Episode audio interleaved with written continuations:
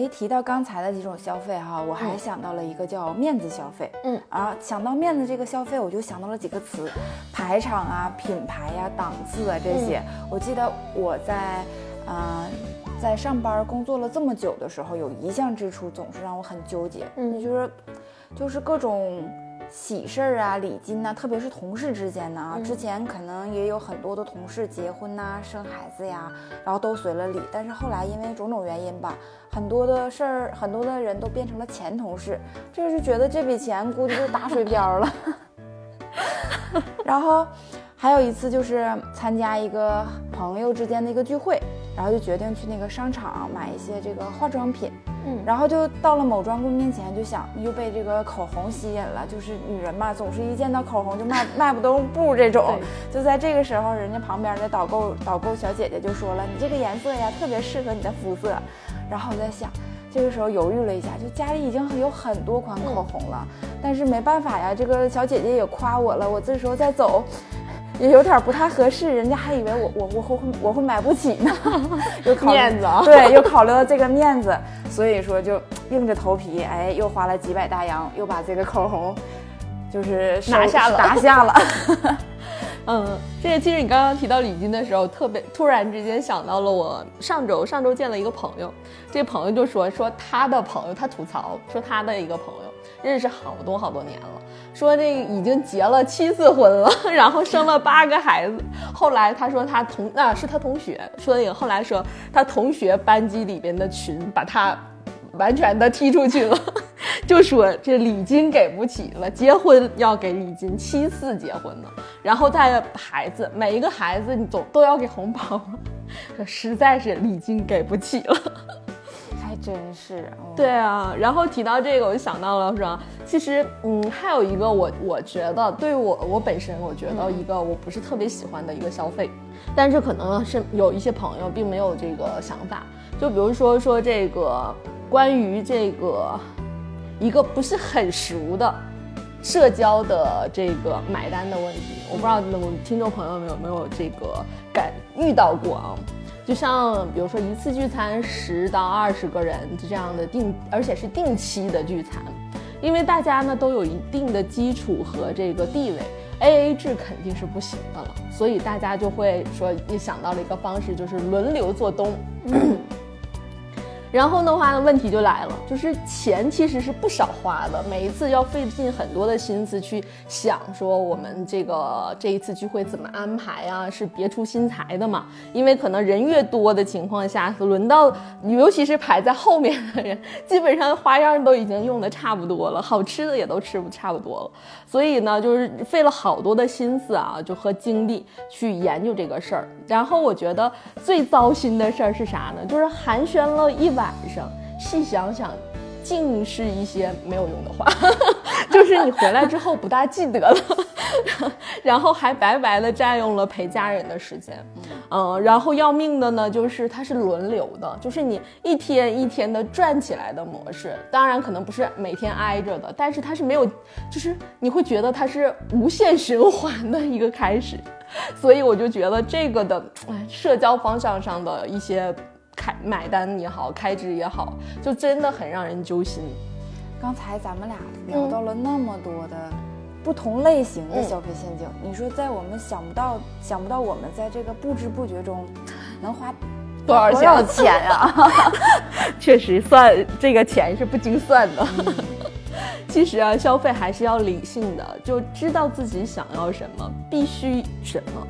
不能人云亦云，然后别人有的我也想要有的这种想法，其实是不要有的。因为一定要评估好付出的成本是不是自己能够承受的。因为尤其是像现在，我们的大多都会透支，啊，去提前消费，所以可能最后在还款的当时消费是一时爽了，呃，但是后来的时候涉及到还款的这个时候的时候就很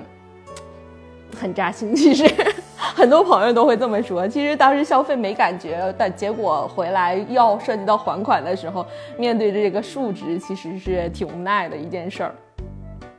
然后这几年呢，身边很多的朋友呢，消费也都越来越谨慎了，很多不必要的钱呢，基本上也是能省就省吧。对，嗯，小莫同学作为新晋勤俭持家的代表，能给我们分享分享你的省钱小妙招吗？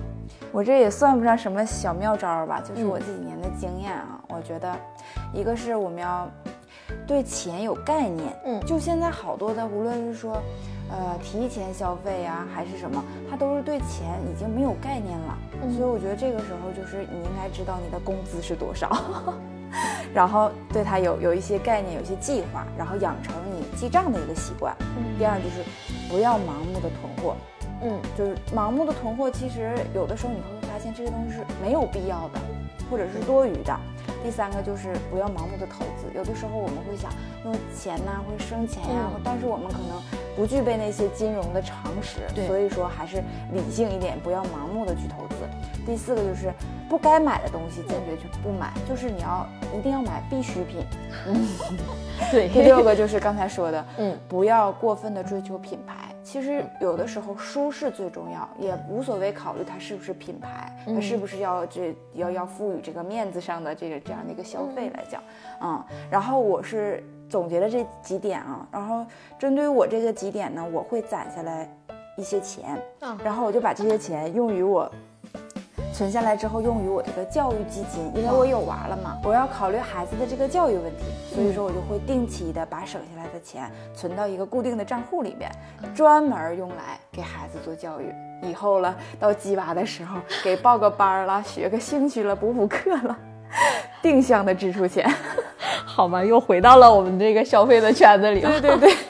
确实啊，就是呃，我觉得小梦说的一个建议非常好，就合理的规划自己的工资。对，因为毕竟呢，每个月我们固定的收入能拿到多少，自己是很清晰的。对，那在这些这个固定的金额当中，怎么样去配比，怎么样去使用，可能会对于我们怎么去积累，呃，更好一些。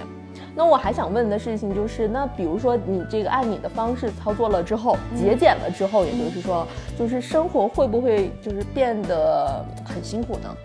我觉得啊，一点都不，因为比起这所谓的高品质生活，存款却很少的这种情况，我还是更喜欢自己抠门一点的生活，就是物欲不高，但是能让能呃让我有更多的精力来关注家人的情感，也清楚自己真正需要的是什么，然后也知道自己的快乐在哪。有句话说得好，兜里有钱，遇事不慌嘛。这个确实，我这几年也开始在做这个养老的基金的准备了，就会关注一些，就是我。相相对来说浅显一点的这种理财的知识，嗯嗯，呃和一些动态，因为毕竟是我们不是专业的，那我们可能轻，呃轻易的去尝试更深入的东西，反而是以另外一个坑啊，所以会能够掌握一些浅显一点的知识。然后呢，当这个储备值，就是我们银行存款那个数值上升的时候，我就会觉得哎特别有成就感，就是反而会觉得说当当年就是年轻。的时候会觉得消费一时爽，就很爽，就是心情不好的时候就会买东西来送自己啊。但是像到现在的时候，会想啊，我这个数值增高的时候，我觉得哎很满足了。这个就是攒钱的快乐吧？对，我觉得是。有一句话说，人生中有百分之八十的困难都是可以用钱来解决的，而剩下的百分之二十也可以靠钱来缓解。对于我们大多数普通人来说，钱最大的作用不是购买快乐，而是降低困难。虽说谁也预见不到以后会怎样，但有些许的底气还是必要的。嗯，听众朋友们，你是否有很实用的省钱小妙招呢？欢迎在评论区分享给我们。丢弃内卷与 emo，让我们正常一点。下期正常说，我们不见不散。我们不见不散。